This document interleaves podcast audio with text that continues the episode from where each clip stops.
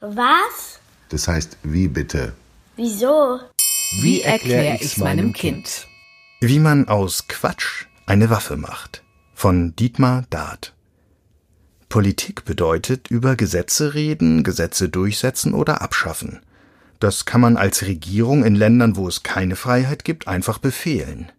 In Ländern, wo es Freiheit gibt, dürfen alle über Gesetze reden und darüber, welche neuen man will und welche alten man abschafft, und dann wird abgestimmt. Das Ergebnis der Abstimmung ist dann Gesetz. Menschen, die sich von Beruf damit beschäftigen, wollen diese Sache beeinflussen. Sie müssen andere überzeugen. Eigentlich funktioniert das nicht, wenn sie Quatsch reden, aber es gibt einen Trick, wie man Quatsch in dieser Arbeit an Gesetzen als Waffe benutzen kann. Wenn der amerikanische Präsident sagt, die meisten Leute, die aus dem Süden in sein Land kommen, seien Verbrecher, ist das Quatsch.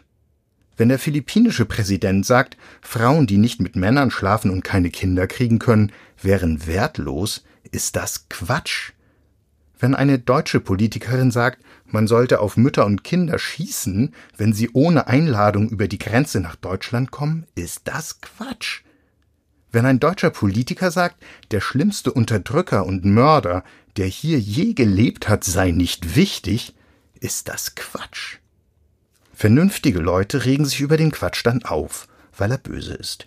Denn dieser Quatsch ist eine nützliche Ausrede für Leute, die zum Beispiel Menschen aus dem Süden, Frauen oder diejenigen, die Hitler verfolgt hätte, schlecht behandeln wollen. Die Aufregung der vernünftigen Leute aber ist genau das, was diejenigen wollen, die den Quatsch reden.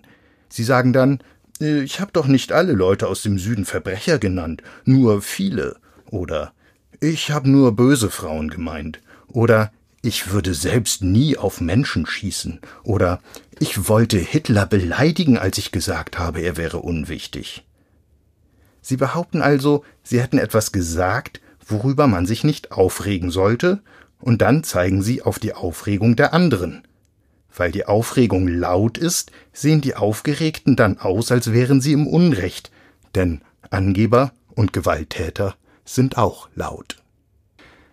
Weil die Aufregung will, dass diejenigen, die Quatsch reden, das nicht mehr tun, können diejenigen, die Quatsch reden, behaupten, die Aufgeregten wollten verbieten, dass alle sich an den Gesprächen über Gesetze beteiligen.